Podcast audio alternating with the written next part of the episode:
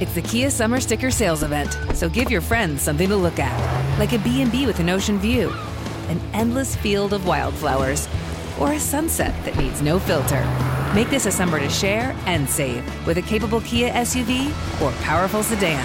See your local Kia dealer or visit kia.com to learn more. Kia, movement that inspires.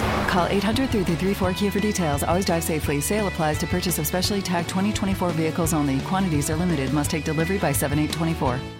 El presidente López Obrador estuvo en Tamazunchale, en San Luis Potosí.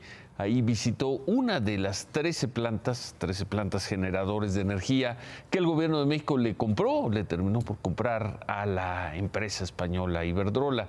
El presidente dijo que con esta compra, al terminar su gobierno, el sector público va a generar el 65% de la energía eléctrica del país. También develó una placa para celebrar lo que llamaron, lo que llamaron la nacionalización de las 13 plantas, las 13 plantas que el gobierno le compró a Iberdrola.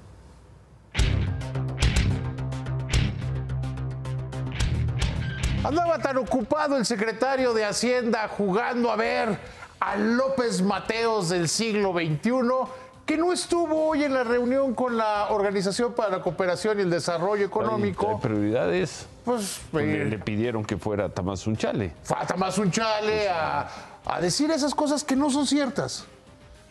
No se está estatizando la industria eléctrica. Punto número uno. Nacionalizando. Bueno, nacionalizando. No se está nacionalizando la industria eléctrica. Son 13 plantas que ya pues, no eran de lo mejor que hubiera. Y lo más importante, aumenta 0% la capacidad de generación de energía eléctrica en el país. O sea, ¿cuál es el sentido de comprarlas? Yo todavía no lo entiendo. Pero el secretario de Hacienda estaba muy contento diciendo que muchos bancos le entraron. Pues sí, es buen negocio prestarle dinero, no al gobierno, sino al Fondo Mexicano de Infraestructura y al, y al Fonadín. Bueno, ¿qué se perdió el secretario? Se perdió que la OCDE, quienes tenemos hijos en edad escolar, de tanto en tanto te llaman en la escuela y tienes una junta en la cual te dicen, miren, estas son las áreas, ya viste las calificaciones, pero son las áreas fuertes del alumno y son este, las áreas de oportunidad que tiene. Cada dos años la OCDE hace ese estudio.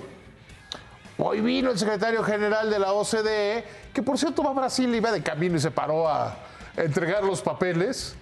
Y le dijo que bien la estabilidad económica, que va funcionando bien, pero que tiene que aumentar el país en las áreas de oportunidad necesariamente la recaudación, que se tiene que aumentar la recaudación a como de lugar. Y eso nos lleva siempre a decir, bueno, ¿va a haber una reforma fiscal o no? Hoy platiqué con Gabriel Llorio, el subsecretario de Hacienda, que a él no lo llevaron a aplaudir. Él se quedó a atender el negocio. Él dice que no es necesario una reforma fiscal. Y esto con, con vistas al siguiente. Ya se van. Eso hay que preguntárselo al que gane. ¿Estás seguro que él ya se va? Este gobierno dice que ya se van. Ahora, eso, puede ganar Claudia Sheinbaum. si gana Claudia Sheinbaum, Sí. Claudia Sheinbaum ha dicho que no haría una reforma fiscal. Porque consideran, como lo decía hoy Gabriel Llorio y Claudia Sheinbaum, han dicho que mejor hay que primero cobrarles a todos los que no están pagando y después pensar en cobrarle más a los mismos de siempre.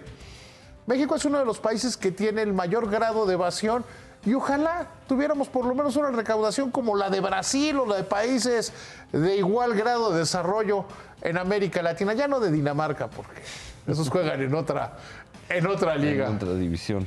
Remátala, David. La que se puso seria fue Raquel Buenrostro, la secretaria de Economía.